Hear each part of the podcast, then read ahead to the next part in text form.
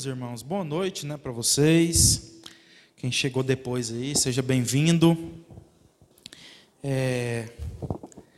Quero convidar os irmãos, pedir para os irmãos abrir a palavra do Senhor na segunda carta de Paulo a Timóteo, capítulo 3. Nós queremos ler aí só o verso 12. Pedir também que os irmãos fiquem aí com a Bíblia, né? Preparados, porque a gente vai abrir em alguns lugares diferentes. E aí é, você vai precisar estar tá com seu aplicativo de Bíblia aí, ou sua Bíblia de papel, preparados para você, para nós, né? Podermos. Segunda Timóteo, capítulo 3, verso 12. Nós queremos falar hoje, irmãos, sobre o Evangelho como sinônimo de sofrimento. O Evangelho como sinônimo de sofrimento. Tem alguém aqui que não sabe o que significa a palavra sinônimo? Sinônimo é algo parecido, né? É algo semelhante, interligado. Então, quando a gente está falando aqui do Evangelho como sinônimo de sofrimento, a gente está falando que, é, literalmente, viver uma vida no Evangelho significa que nós iremos passar por sofrimentos, nós iremos sofrer. Amém? A gente sabe que essa não é uma mensagem muito agradável de se ouvir, nem com certeza é uma mensagem que a gente tem ouvido muito por aí.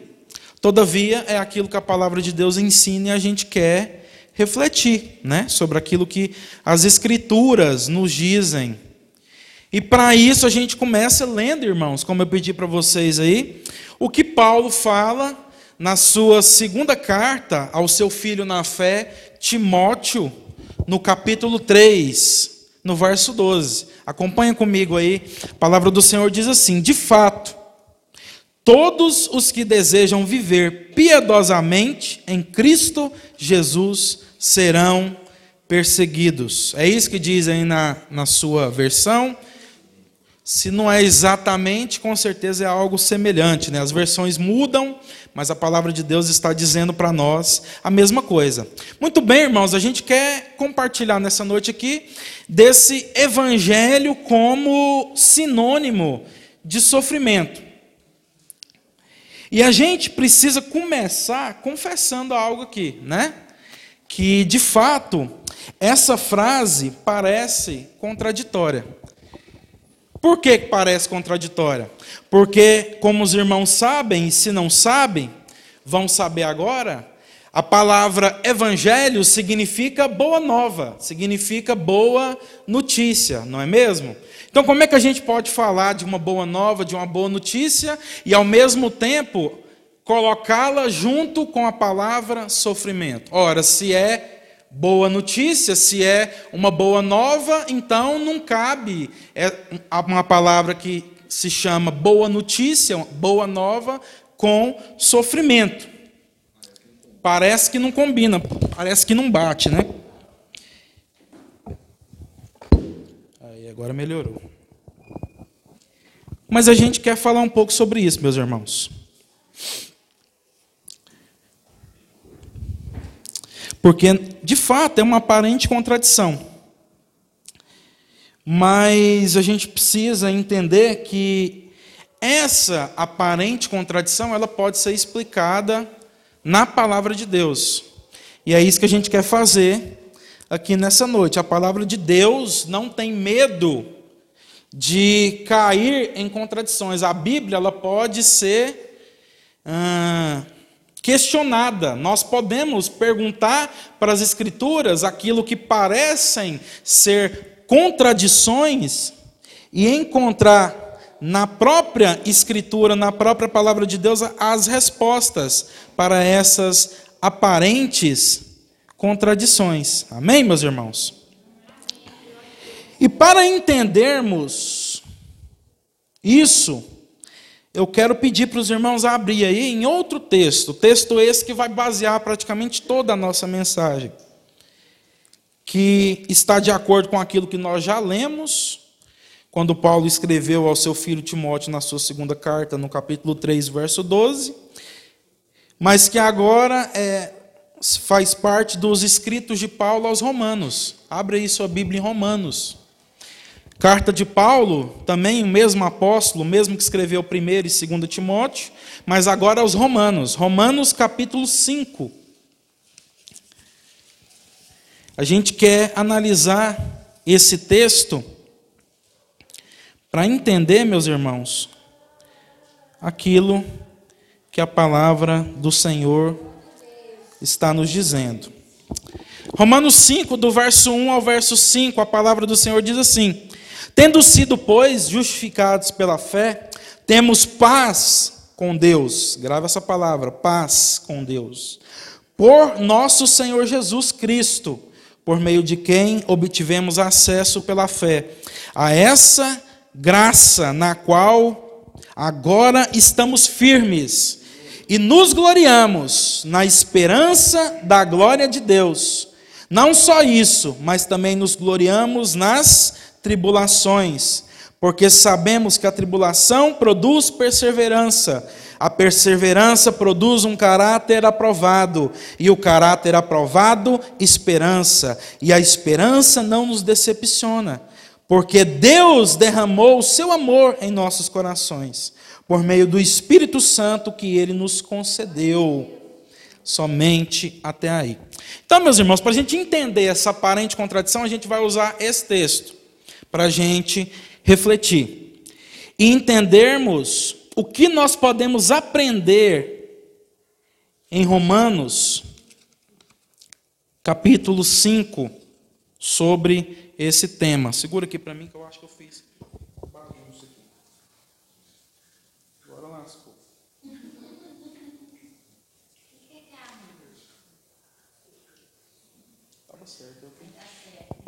É isso mesmo. Estamos em família, né, gente? Está tudo certo. Para a gente entender. Primeiro, olha aí, não feche as suas escrituras, nós ensinamos isso aqui e vamos continuar ensinando.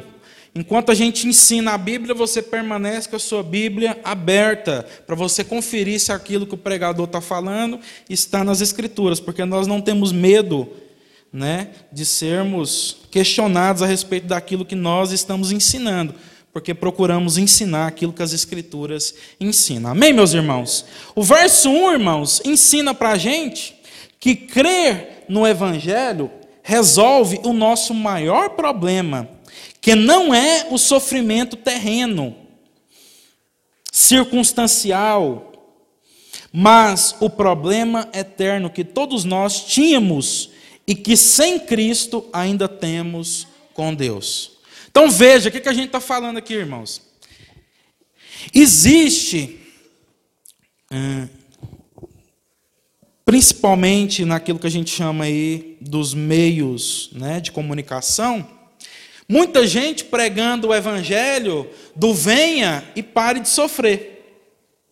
Do venha né, e receba a sua bênção no sentido de coisas e bens materiais. E quando a gente fala do Evangelho, como a palavra de Deus ensina, quando a gente começa a falar dessa boa notícia, que é Jesus entregando a sua vida por nós, como já no verso 1 aqui de Romanos, capítulo 5, a palavra de Deus diz que nós fomos justificados pela fé e agora nós temos paz com Deus, não é do venha e pare de sofrer que a palavra de Deus está falando.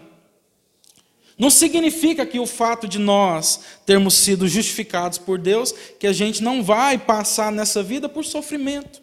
E, que, e nem significa também que o Evangelho deixa de ser sinônimo de sofrimento para aqueles que creem em Jesus. Porque, na verdade, irmãos, o problema que o Evangelho resolve nas nossas vidas é um problema muito maior do que simplesmente um problema circunstancial, um problema de uma adversidade, de uma tribulação, de uma circunstância. O que o Evangelho de fato vem resolver na nossa vida é um problema que todos nós tínhamos com Deus. E que sem Jesus, se você se encontra nessa noite ainda fora da graça de Deus e fora do Evangelho, você ainda tem com Deus. Porque a ira de Deus está sobre a vida de todos aqueles que vivem na desobediência. E através do nosso pai humano, Adão, através da nossa mãe humana, Eva, todos nós fomos atingidos por aquilo que nós chamamos de pecado. E desde o nosso nascimento, desde a nossa concepção, o Davi rei profeta Davi diz em um dos seus salmos, quando ele está confessando o seu pecado de adultério, ele diz que do pecado a sua mãe o havia concebido. E é o que a palavra de Deus ensina, desde que nós nascemos, nós somos pecadores. Nós somos gente que foi atingida por esse pecado. E se a ira de Deus está sobre os filhos da desobediência, logo nós podemos e devemos concluir que todos nós fomos atingidos por essa ira. E estamos ou estávamos debaixo dessa ira. Basta a gente, de fato, entender se estamos ou não estamos em Cristo Jesus. Se formos justificados através da fé na obra de Cristo na cruz, nós podemos afirmar seguramente que passamos a ter paz com Deus. E a pergunta é: estamos ou não estamos em Cristo Jesus? Então, irmãos, a gente precisa entender isso, porque senão a gente fica buscando resolução no Evangelho para coisas que o Evangelho não tem interesse nenhum em resolver na nossa vida. E de cara eu já quero falar para vocês: o Evangelho não tem interesse nenhum em nos fazer, enquanto estivermos aqui nesse mundo, que a gente pare de sofrer. E a gente precisa entender isso para não haver crise no nosso coração quando a gente passar por tribulação, quando a gente passar por sofrimento, quando a gente passar por perseguição, quando a gente, quando a angústia encontrar a nossa vida. O evangelho não quer resolver isso e nem tem como objetivo resolver essas coisas. A gente vai trabalhar em cima desse texto e vocês vão entender mas o que precisa ficar claro para a gente começar é que o Evangelho tem como objetivo resolver um problema muito maior que todos nós tínhamos: o problema que a gente tinha com Deus. De sermos desobedientes de acordo com aquilo que é a Sua lei, e com a nossa desobediência fazermos Deus se irá conosco. Mas em Cristo Jesus nós temos paz com Deus. Por isso, irmãos, não se trata de creia no Evangelho igual ou pare de sofrer. Isso não existe. A palavra de Deus não, não ensina isso para a gente, embora seja isso que nós estejamos escutando, principalmente da boca daqueles que estão nos meios de comunicação. Graças a Deus pela internet, que muita gente boa do Evangelho, né, que está caminhando com Jesus, que não tinha voz quando só existia rádio e televisão, agora a gente já consegue ouvir também, né, através dos meios de comunicação. Mas, ainda assim, a grande maioria das pessoas que estão nesses holofortes, nesses lugares, é gente que prega o evangelho do Creia em Jesus, creia na boa notícia, creia no Evangelho e pare de sofrer, como se fosse uma equação quase que um mais um igual a dois. E não. Na verdade, irmãos, a equação que nós devemos entender e fazer é a seguinte: creia no Evangelho e tenha o seu problema eterno com Deus resolvido. E aí a gente escolhe o que é que a gente prefere acreditar. Você prefere acreditar em quem fala, creia em Jesus, creia no Evangelho e pare de sofrer, ou você prefere acreditar na palavra de Deus que nos diz que o crer em Jesus e entregar a nossa vida a Ele fará com que a gente tenha o nosso problema eterno com Deus resolvido. Segundo aspecto, irmãos, e segunda coisa que a gente pode encontrar nesse texto aí de Romanos, capítulo 5, é que com esse problema resolvido, nós podemos ter esperança. Porque a palavra de Deus diz que aqueles que vivem no mundo sem Jesus, sem Deus, separados de Deus, merecendo a sua ira, vivendo como mortos espirituais, porque eu não sei se os irmãos todos aqui sabem, mas todos aqueles que vivem sem Jesus, espiritualmente estão mortos nos seus delitos e pecados, e embora tenha muitas coisas para se distrair nesse mundo, né? Bebedeiras, ah, orgias, prostituição, é, muitas coisas para se distraírem aqui, não tem nenhuma esperança. Essas pessoas, elas vivem se entregando aos prazeres da sua vida aqui e agora, porque não tem esperança nenhuma naquilo que irá acontecer com elas no futuro e nem muito menos esperança sobre aquilo que serão a sua eternidade. Mas o que a palavra de Deus ensina aqui no verso 2, irmãos, de Romanos, capítulo 5, que você pode conferir aí, é que nós temos esperança. Veja o que a palavra de Deus diz. Por meio de quem obtivemos acesso pela fé a essa graça na qual estamos firmes e nos gloriamos na esperança da glória de Deus. Então nós temos esperança.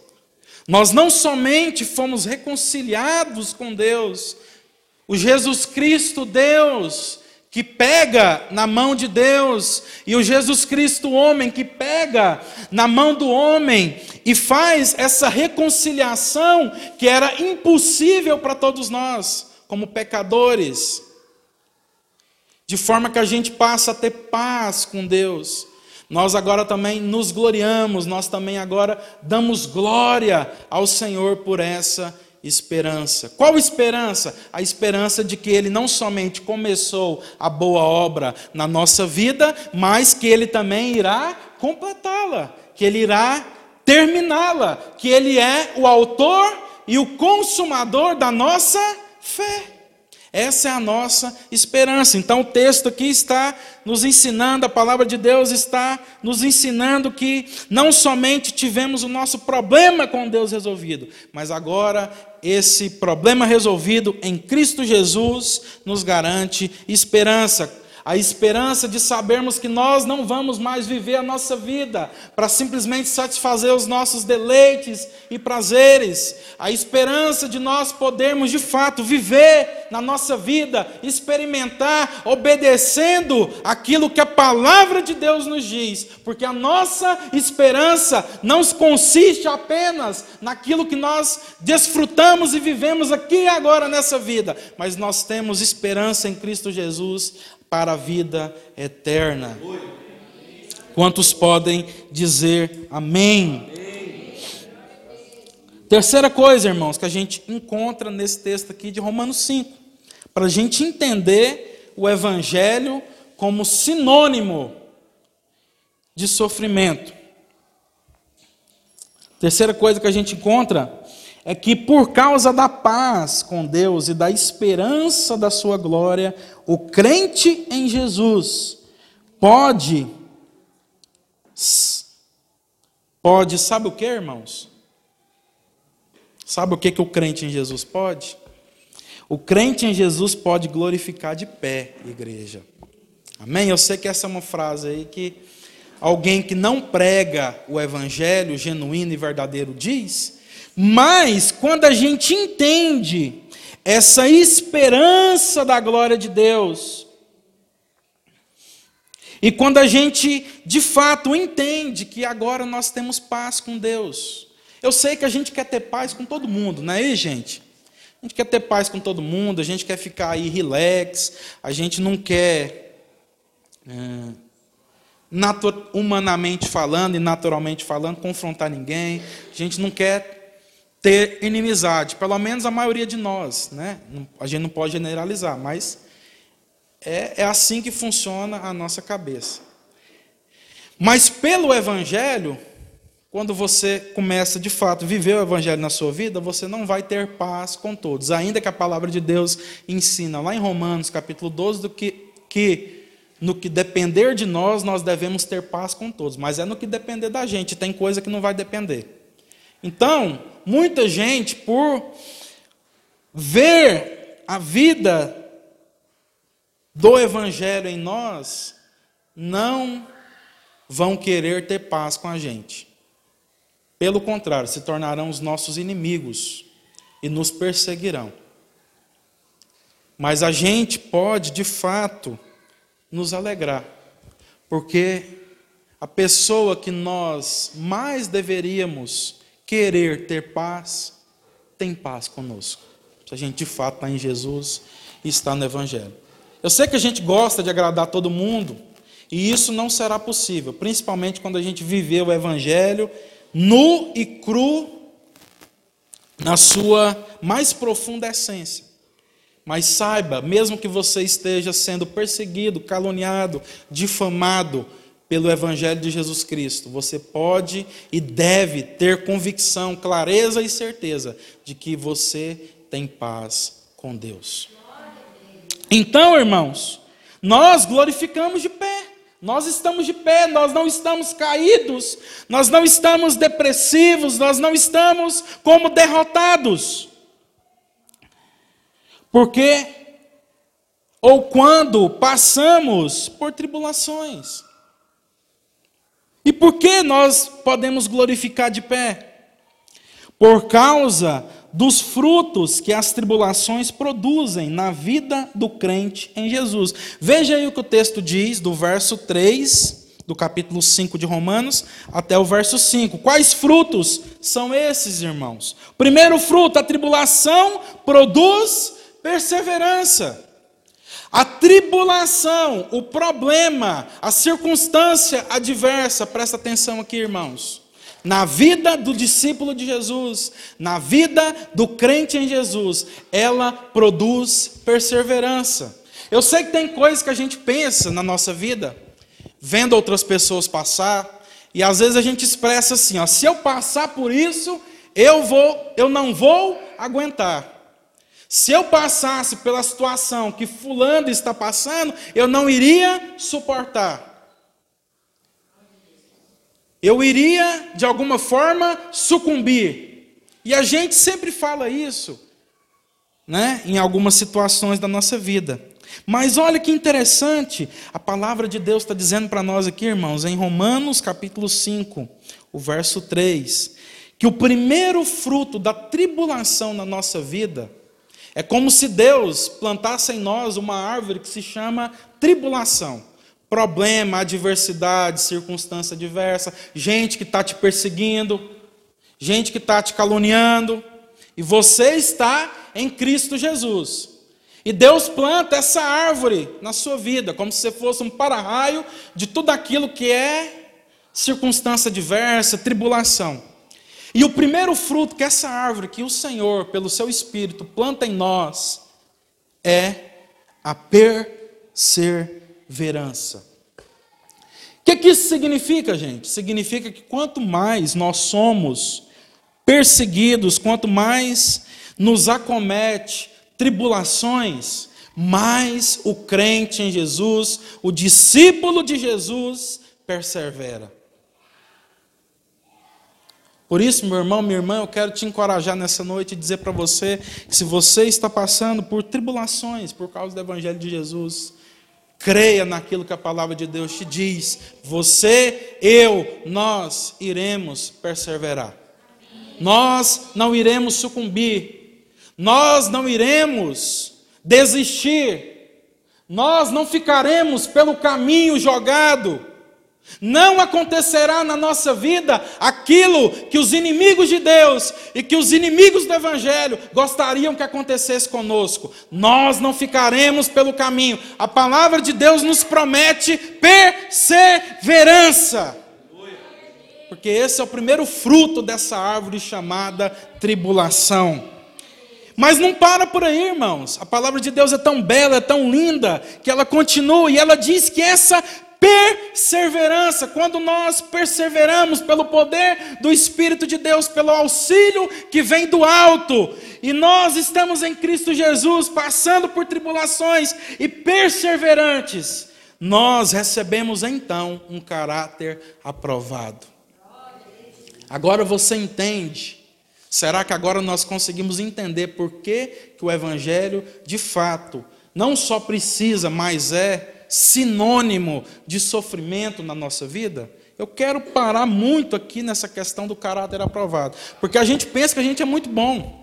A gente pensa o seguinte: não, até que eu era alguém ruim, eu era alguém que tinha muitos problemas, eu era uma pessoa difícil antes de conhecer Jesus, mas agora eu criei em Jesus e tudo mudou, tudo se resolveu na minha vida. Não, irmãos, é um processo. É um processo e você, eu, nós vamos precisar das tribulações para que sejamos perseverantes. E nós vamos precisar dessa tribulação e dessa perseverança para que então nós tenhamos o nosso caráter aprovado. Ninguém chega a Cristo pronto, mas o Senhor usa essas coisas não para que nós sejamos destruídos, mas o Senhor usa as tribulações para que isso gere em nós perseverança. E aí, de acordo com que nós vamos perseverando, isso vai gerar na vida do discípulo de Jesus um caráter aprovado. E aí eu quero deixar claro mais uma vez aquilo que eu creio sobre caráter, que o caráter é tudo aquilo que nós somos, quando ninguém pode nos ver. Ninguém humano, né? Porque Deus tudo vê. Mas o caráter é aquilo que eu sou quando ninguém está me vendo. Quem você é quando ninguém pode te ver? Esse é o seu caráter. O que a palavra de Deus está dizendo para nós é que a tribulação, a perseverança na tribulação, vai produzir em mim, em você, em nós, em todos aqueles que são discípulos de Jesus um caráter, e não somente um caráter humano qualquer, ainda que seja eticamente bom. Não, é um caráter aprovado. E sabe o que é um caráter aprovado? É um caráter semelhante ao caráter de Jesus. Você quer ser parecido com Jesus, meu irmão, minha irmã? Você quer cada vez mais ter o caráter dele na sua vida? Sim ou não, gente? Então prepare-se para viver tribulações e nas tribulações perseverar, porque esse é o caminho que Deus tem para nós, para nos entregar, nos encher, nos fazer transbordar da plenitude daquilo que é o caráter de Cristo em nós, do caráter aprovado. Agora vocês conseguem entender por que, que não existe evangelho sem sofrimento, sem dificuldade, sem tribulação? Aleluia. Porque ninguém chega a Jesus pronto. Mas a palavra de Deus diz que ele não somente começou a boa obra na nossa vida. O que, é que a gente pensa quando a gente escuta isso? Tudo de bom, né? Jesus começou a boa obra, me salvou, beleza, pela graça, maravilha, né? E aí naquele dia lá ele vai terminar. Só que entre começar e terminar, meu irmão, minha irmã, tem um processo. E esse processo na nossa vida não é simplesmente crer em Jesus, levantar minha mãozinha e participar de um culto uma vez por semana. Não. Esse processo é, que está no meio do que Deus começou e do que Deus vai terminar é um processo que vai refinar o nosso caráter. E aí eu te faço uma pergunta que eu sempre faço quando eu falo sobre esse assunto. Se você olha para o dia que você creu em Jesus, até o dia de hoje, você se tornou uma pessoa mais parecida com Jesus ou você tem se tornado uma pessoa mais parecida com o filho do cão, do diabo, como todos nós éramos? Eu não estou ofendendo ninguém aqui não, viu gente? É porque de fato a palavra de Deus diz que todos aqueles que estão sem Cristo Jesus, e nós fomos assim um dia, nós vivemos como filhos da ira, como filhos da desobediência. Nós obedecíamos o príncipe desse mundo. A partir do dia em que nós cremos em Jesus, até o dia de hoje, você tem se tornado alguém mais parecido com o filho de Deus, ou você continua sendo alguém parecido com o filho do capeta, do diabo, do cão? Porque se de fato nós cremos em Jesus, se de fato nós entregamos a nossa vida e decidimos viver uma vida de acordo com o Evangelho, nós precisamos ter dia após dia o nosso caráter transformados. A estatura e a medida de Cristo Jesus, de forma que o nosso caráter vai ser o caráter aprovado. Chegamos lá? Não. Mas se a gente já tem uns anos aí de estrada com Jesus, é inconcebível, né, a gente agir como quem ainda não conhece a Deus, né? Por quê? Porque esses são frutos daquilo que essa salvação que produz tribulação que produz perseverança, que produz caráter aprovado, fará em nós. Mas não para por aí não, gente. A palavra de Deus diz que esse caráter aprovado, ele produz esperança. E essa esperança, ela não nos decepciona. Por que, que essa esperança não nos decepciona? Ora, porque se Deus, ele de fato começou essa boa obra em nós, nós podemos crer que nós estamos num processo de transformação e, pelo Espírito, veja aí, no verso 5, o que diz? Porque Deus derramou o seu amor em nossos corações por meio do Espírito Santo. O que, que a palavra de Deus diz que é o Espírito Santo? Uma, uma, uma face daquilo que é o Espírito Santo. O Espírito Santo é Deus. E ele foi derramado sobre a vida dos crentes em Jesus, dos discípulos de Jesus, como selo, como garantia, como penhor da promessa. Então nós recebemos o Espírito de Deus dentro de nós, que é o cheque predatado, que é a garantia de que Deus, aquele que começou a boa obra, nos salvando da ira do Senhor, vai nos transformar nesse processo ao qual nós estamos vivendo e nos, garantir, nos garante também que nós podemos de fato ter esperança de que nós um dia seremos perfeitos, de que nós um dia seremos ou teremos o nosso corpo mortal, cheio de pecado, revestido da incorruptibilidade do corpo sem pecado, do corpo de glória, de que nós seremos glorificados. Quantos podem dizer amém, irmãos? Então, é o que a palavra nos diz que essa perseverança, ela não nos decepciona. Em algumas versões mais exatas, diz: não nos decepcionará. Por que, que essa esperança não nos decepcionará? Porque é verdade, de fato, nós podemos crer, ter esperança, ter convicção de que Deus irá completar a sua boa obra em nós e de que nós não, não precisamos ficar com medo de passar por tribulações, por sofrimentos, porque Deus garante a nossa vitória, Deus garante aquilo que Ele irá de fato terminar essa boa obra em nós. Amém, meus irmãos? Com, essa, com esse pequeno, com essa pequena exposição, meus irmãos, dos primeiros cinco versos de Romanos capítulo 5, nós podemos concluir algumas coisas. Eu queria concluir com vocês aqui, né? Aquilo que a gente pode concluir com tudo isso que a gente expôs aqui, né? É, dos cinco primeiros versos de Romanos, capítulo 5. A primeira coisa, irmãos, que a gente pode concluir é que nenhuma, diga comigo, nenhuma, nenhuma. ou nenhum sofrimento, ou tribulação. Então, nenhum, irmãos. Agora presta atenção nenhum sofrimento ou tribulação que possamos enfrentar nessa vida será maior do que viver uma eternidade sem paz ou com paz com Deus.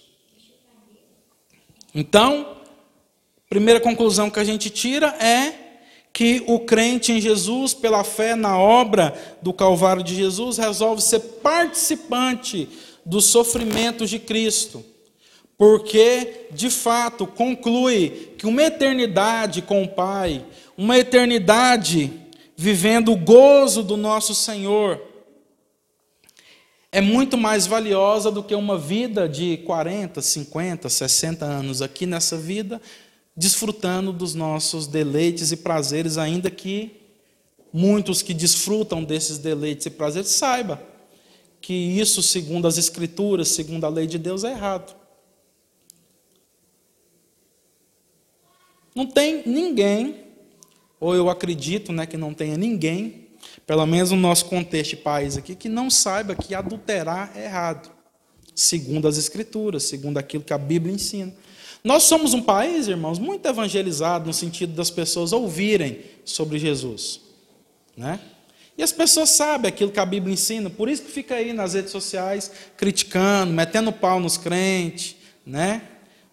Zoando com a, com a cara daqueles que pregam o evangelho.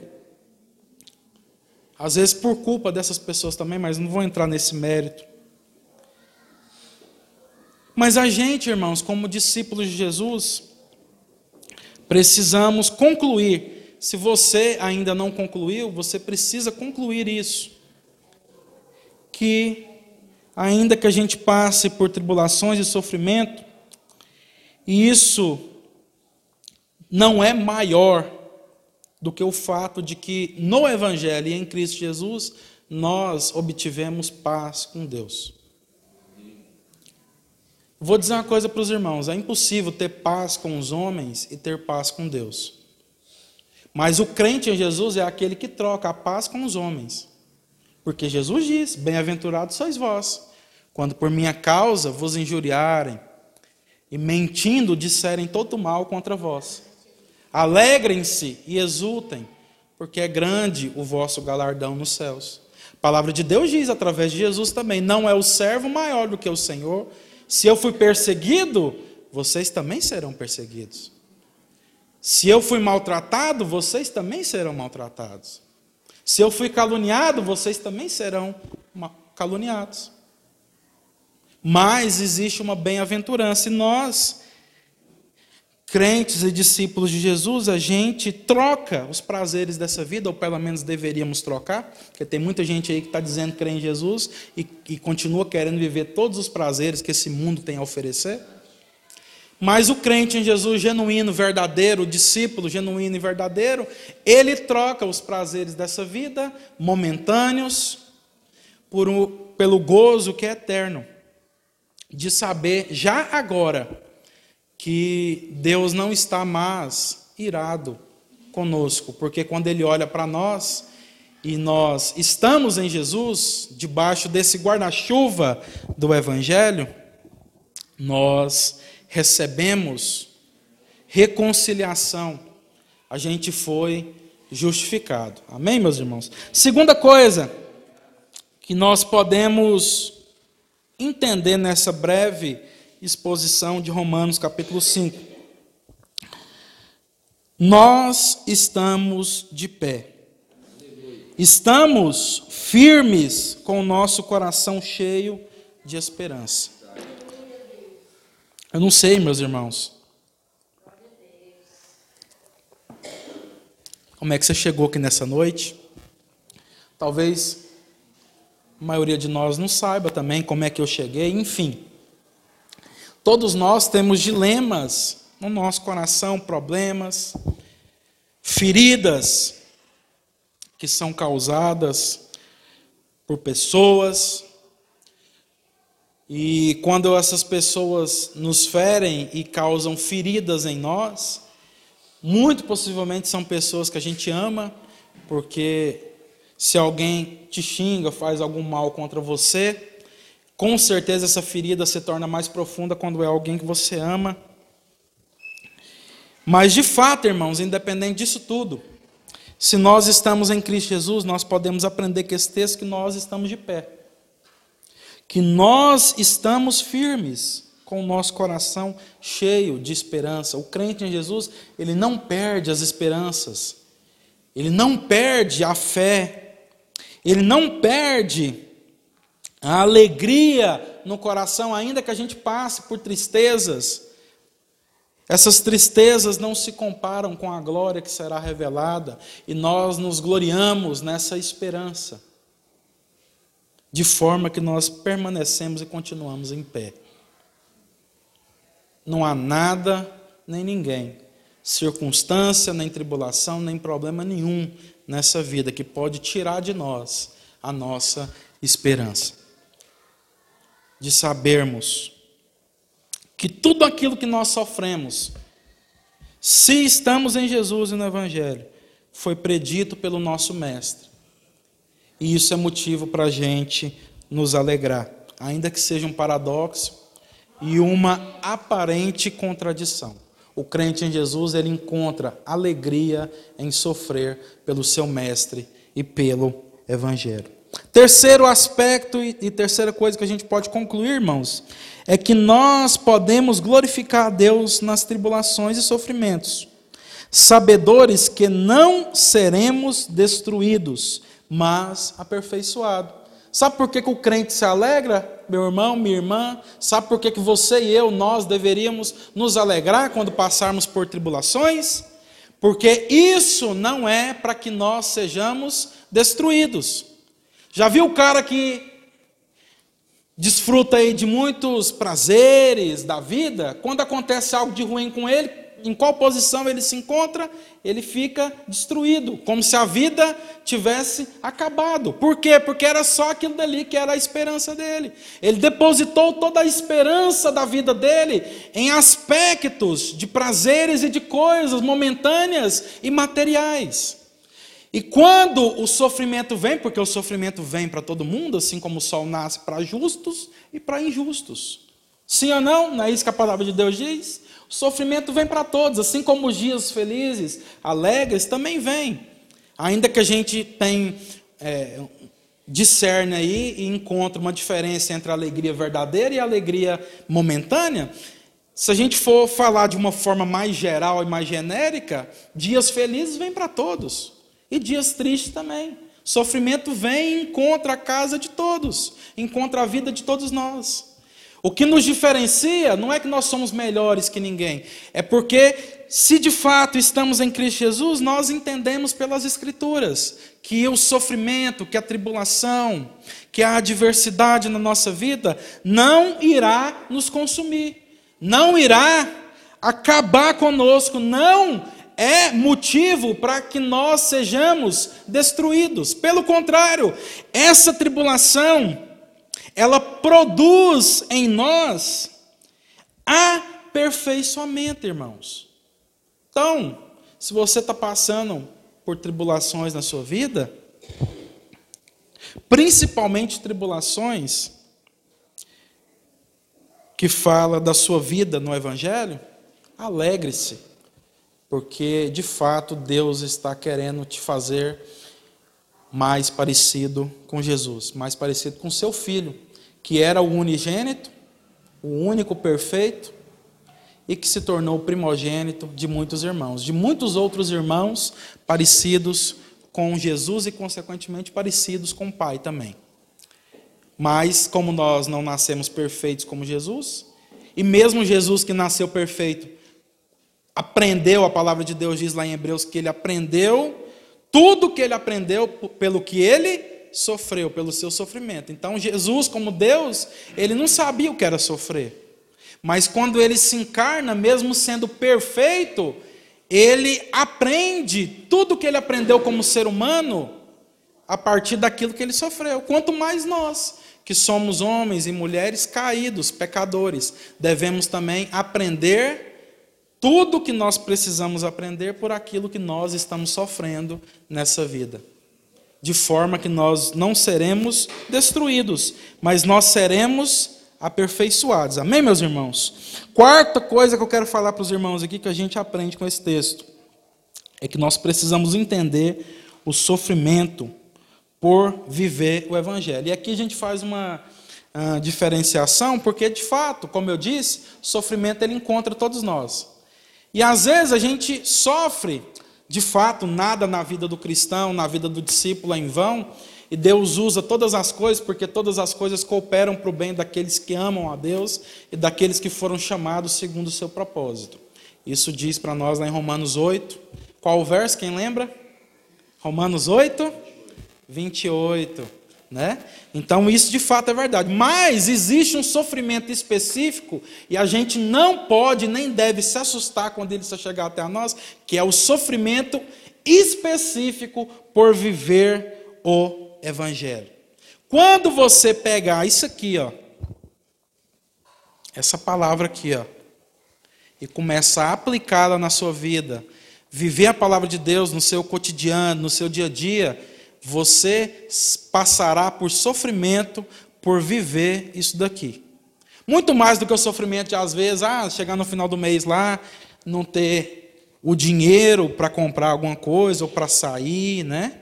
como todos nós passamos, serão algo mais profundo. E Deus quer nos levar para esse caminho aí também, irmão. O sofrimento, como eu já disse aqui, de às vezes uh, ser perseguido por alguém que você ama. Porque a gente pensa né, no Evangelho como uh, aquela família de propaganda de margarina. Né? Eu creio em Jesus, toda a minha família logo, minha família de sangue, né? porque nós também somos família aqui. Eu creio em Jesus, crio no Evangelho, agora toda a minha família vai me seguir, toda a minha família vai ouvir aquilo que eu tenho a dizer, toda a minha família vai desejar obedecer às Escrituras assim como eu, né? E tudo vai ficar maravilhoso. Mas Jesus diz para nós que ele não veio trazer a paz, ele veio trazer nesse sentido a espada. E que o Evangelho, o viver o Evangelho, fará com que pai se volte contra filho, filho contra pai, mãe contra filho, filho contra mãe, irmãos contra irmãos e assim sucessivamente. Por que, que isso vai acontecer? Porque a gente ainda continua vivendo no mundo caído. A gente creu em Jesus, mas continuamos sendo gente pecador. E, e as outras pessoas muito mais que não estão nem vivendo a palavra de Deus, porque nós somos pecadores, mas nós temos um trilho, nós temos a palavra de Deus que nos ensina, se nós meditamos nela todos os dias, que nós precisamos ser transformados, que a gente precisa mudar, que a nossa vida precisa de fato, né? É, a forma da gente pensar precisa ser transformada todos os dias.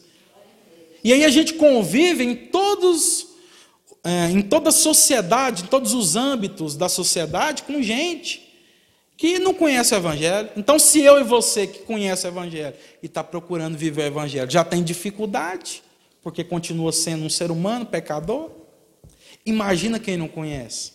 E aí, o que, que isso vai gerar? Isso vai gerar guerra.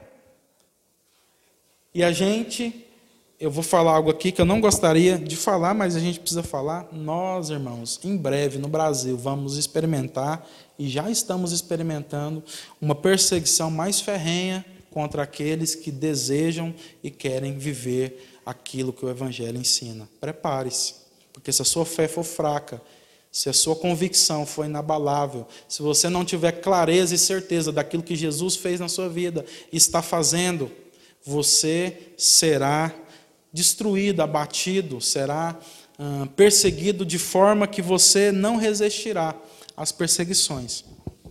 Por isso, nós precisamos cada vez mais ler isso daqui, meditar naquilo que a palavra de Deus nos ensina, para a gente não ficar depressivo, não ficar triste quando nós formos perseguidos. Tem gente que entra em depressão quando é perseguido por causa do evangelho. Nossa, eu pensei que todo mundo ia me, ia me amar porque eu comecei a seguir Jesus e agora todo mundo me odeia. Você está assustado com o quê? Se, a, se, o próprio Jesus, se a própria palavra de Deus já ensinou isso para a gente, com o que, que a gente está assustado? Não estou falando, como Pedro fala, né? Lá no capítulo 4 da sua primeira carta, da gente ser perseguido e maltratado por fazer o mal, né? Por fazer o que é errado.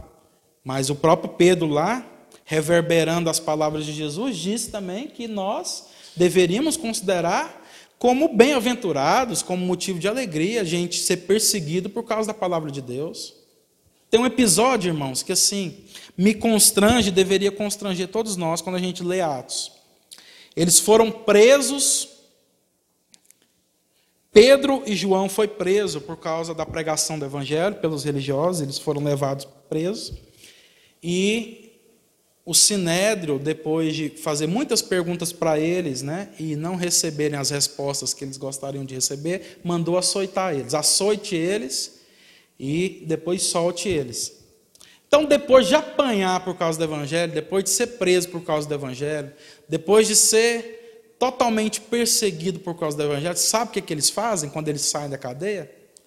Eles glorificam a Deus porque é, por, por Deus ter considerado eles dignos de sofrer pelo Evangelho. Pensa, você ser açoitado por causa daquilo que você crê. Você levar chicotada por aquilo que você está pregando, pelo simples fato de crer na palavra de Deus. E você ter tamanha convicção de que é isso mesmo, que você glorifique ao Senhor por te achar digno de sofrer por causa do Evangelho de Jesus, de se identificar com seu Mestre. Porque eles glorificaram a Deus e se alegraram porque viram que tudo aquilo que aconteceu com o mestre deles estava acontecendo com eles. De forma que, de fato, eles puderam testemunhar de que o evangelho que eles estavam pregando era verdadeiro porque sofreram as mesmas coisas que Jesus também já havia sofrido. Para a gente terminar, irmãos, eu quero fazer três perguntas finais, para a gente refletir. Você já passou ou está passando por algum tipo de sofrimento em sua vida? Com certeza a, a resposta de todos nós aqui é sim. Né? Não tem ninguém que, ainda que você não esteja passando nesse determinado momento, com certeza todos nós já passamos por algum tipo de sofrimento na nossa vida. Mas mais especificamente ainda, já sofreu ou está sofrendo por ser cristão? Porque é o seguinte, por que, que eu faço essa pergunta aqui? Porque se você não já, ainda não sofreu e nem está sofrendo, sofrimento por ser cristão, duas, uma, você está começando na fé, porque aí no começo é isso mesmo, está tudo certo. Está começando na fé, está liberado, né? Para não sofrer. Por quê? Porque nós, o nosso processo de fé é o processo da ovelha lá do Salmo 23. Né? O Senhor é meu pastor e nada me faltará. Assim começa a nossa fé. E Ele me faz caminhar por pastos verdejantes. Então é tudo bonito, tudo beleza, tudo belo, né? Tudo bacana, tudo certo na nossa vida. E aí, de acordo com que essa ovelha vai crescendo, vai amadurecendo e vai caminhando para o processo de se tornar alguém mais maduro, esse mesmo pastor leva ela para o vale da sombra e da morte. Então, se a gente já tem um tempo de fé, é inevitável sofrer por ser cristão. É o que a palavra de Deus ensina. É. Por quê? Porque a gente está falando aqui de ser maduro, né? E a ovelha, ela se torna madura quando ela se torna um cordeiro. Então, todos nós não fomos chamados para começar como ovelha e terminar como ovelha. Amém, meus irmãos? A gente é chamado para começar como ovelha e terminar como o cordeiro, aquele que entregou a sua vida, assim como Jesus fez por nós. O cordeiro de Deus que tira o pecado do mundo. Ainda que nós não vamos morrer para tirar pecado da humanidade, porque isso já foi feito por Jesus, nós somos chamados a entregar a nossa vida para que outros possam conhecer esse mesmo evangelho que a gente professa. E qual é o caminho para que isso de fato se cumpra na nossa vida? Sofrer por ser cristão. Então, se você nunca sofreu e nem está sofrendo por ser cristão, duas uma, ou você está começando na fé e está tudo certo, e prepare-se, né? Prepara que vem, vem por aí, né? E, ou se você já tem um tempo de fé e está caminhando e está dizendo caminhar para essa maturidade e nunca sofreu e nem está sofrendo, veja ou reveja se aquilo que você crê, se aquilo que você está pregando e principalmente se aquilo que você está vivendo é de fato o Evangelho de Jesus, porque inevitavelmente todos aqueles que desejam viver de forma piedosa, como nós começamos a ler aqui nessa noite, sofrerão sofrerão perseguições. Vocês estão aqui ainda, gente? Terceira perguntinha, assim a gente encerra. Se sim, se você já sofreu ou está sofrendo por ser cristão, quais frutos têm sido gerados em você pelo sofrimento? E aí é aquilo que a gente já perguntou, né? Você tem se tornado uma pessoa mais parecida com Jesus? Ah, eu estou sofrendo perseguição por causa que eu sou cristão, as pessoas estão me perseguindo.